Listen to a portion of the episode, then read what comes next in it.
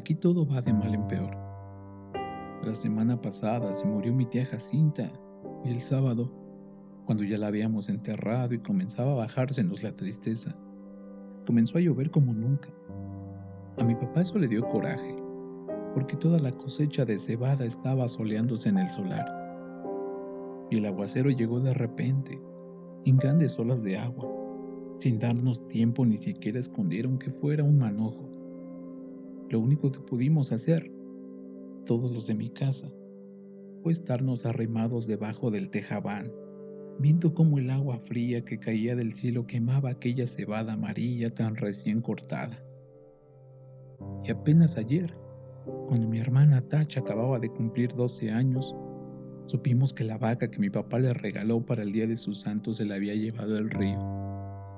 El río comenzó a crecer hace tres noches a eso de la madrugada. Yo estaba muy dormido y, sin embargo, el estruendo que traía el río al arrastrarse me hizo despertar enseguida y pegar el brinco de la cama con mi cobija en la mano, como si hubiera creído que se estaba derrumbando el techo de mi casa. Pero después me volví a dormir, porque reconocí el sonido del río y porque ese sonido se fue haciendo igual hasta traerme otra vez el sueño. Cuando me levanté, la mañana estaba llena de nublazones y parecía que había seguido lloviendo sin parar. Se notaba en que el ruido del río era más fuerte y se oía más cerca. Se olía como se huele una quemazón, el olor a podrido del agua revuelta. A la hora en que me fui a asomar, el río ya había perdido sus orillas. Iba subiendo poco a poco por la calle real y estaba metiéndose a toda prisa en la casa de esa mujer que le dicen la tambora. El chapaleo del agua se oía al entrar por el corral y al salir en grandes chorros por la puerta. La tambora iba y venía caminando por lo que era ya un pedazo de río, echando a la calle sus gallinas para que se fueran a esconder a algún lugar donde no les llegara la corriente. Y por el otro lado, por donde está el recodo, el río se debía haber llevado, quién sabe desde cuándo, el tamarindo que estaba en el solar de mi tía Jacinta porque ahora ya no se ve ningún tamarindo. Era el único que había en el pueblo, y por eso nomás la gente se da cuenta de que la creciente esta que vemos es la más grande de todas las que han bajado el río en muchos años. Mi hermana y yo volvimos a ir por la tarde a mirar aquel amontonadero de agua que cada vez se hace más espesa y oscura y que pasa ya muy por encima de donde debe estar el puente. Allí nos estuvimos horas y horas sin cansarnos viendo la cosa aquella.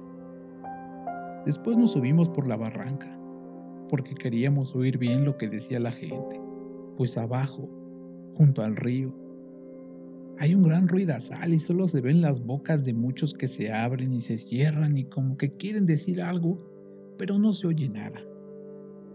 Por eso nos subimos por la barranca, donde también hay gente mirando el río y contando los perjuicios que ha hecho.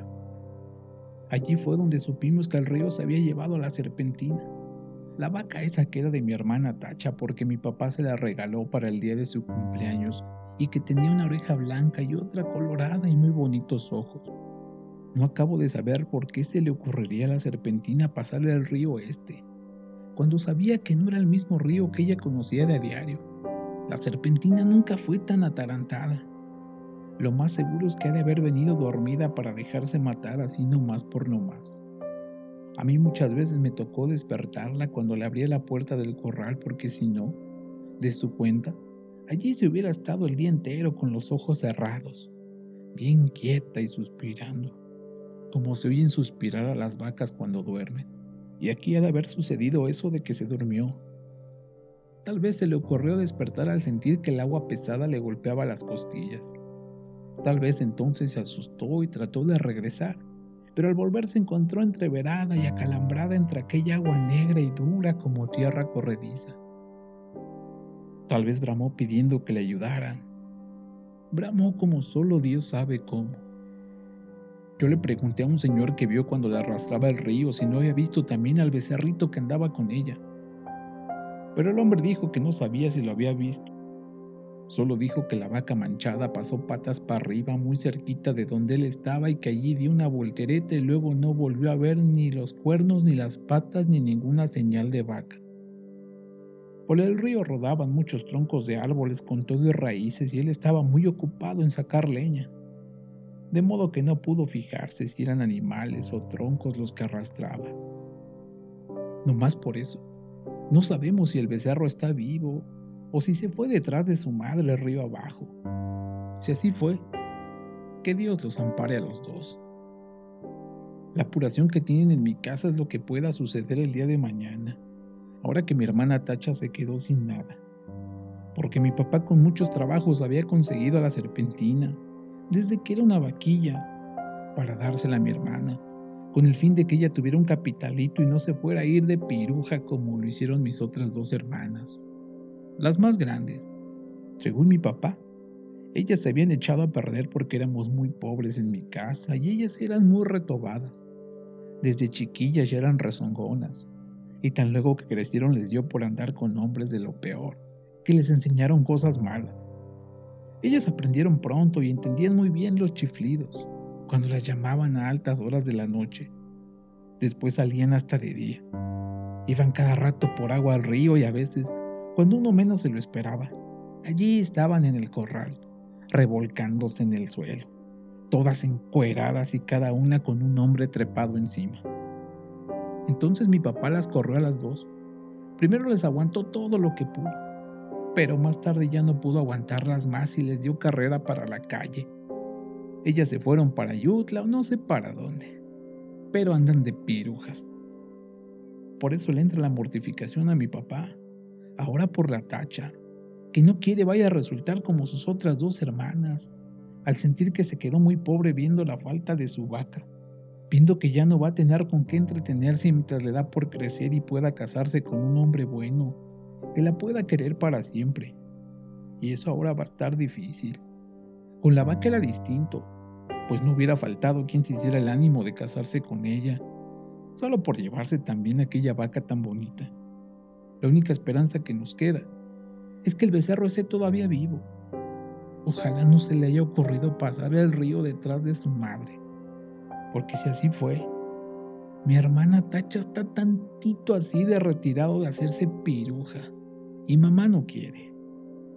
Mi mamá no sabe por qué Dios le ha castigado tanto al darle unas hijas de ese modo, cuando en su familia, desde abuela para acá, nunca ha habido gente mala. Todos fueron criados en el temor de Dios y eran muy obedientes y no le cometían irreverencias a nadie. Todos fueron por el estilo. ¿Quién sabe de dónde les vendría a ese par de hijas suyas aquel mal ejemplo? Ella no se acuerda, le da vueltas a todos sus recuerdos y no ve claro dónde estuvo su malo el pecado de nacerle una hija tras otra con la misma mala costumbre. No se acuerda, y cada vez que piensa en ellas, llora y dice, que Dios las ampare a las dos. Pero mi papá alega que aquello ya no tiene remedio.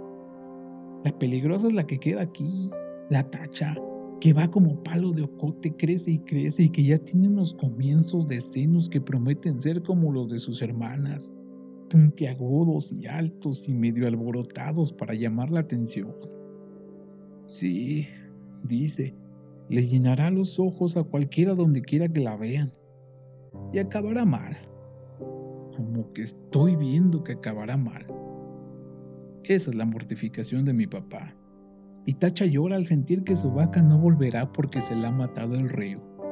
Está aquí a mi lado, con su vestido color de rosa, mirando el río desde la barranca y sin dejar de llorar. Por su cara corren chorretes de agua sucia como si el río se hubiera metido dentro de ella. Yo la abrazo tratando de consolarla, pero ella no entiende. Llora con más ganas. De su boca sale un ruido semejante al que se arrastra por las orillas del río, que la hace temblar y sacudirse todita y, mientras, la creciente sigue subiendo. El sabor a podrido que viene de allá salpica la cara mojada de tacha y los dos pechitos de ella se mueven de arriba abajo, sin parar como si de repente comenzaran a hincharse para empezar a trabajar por su perdición.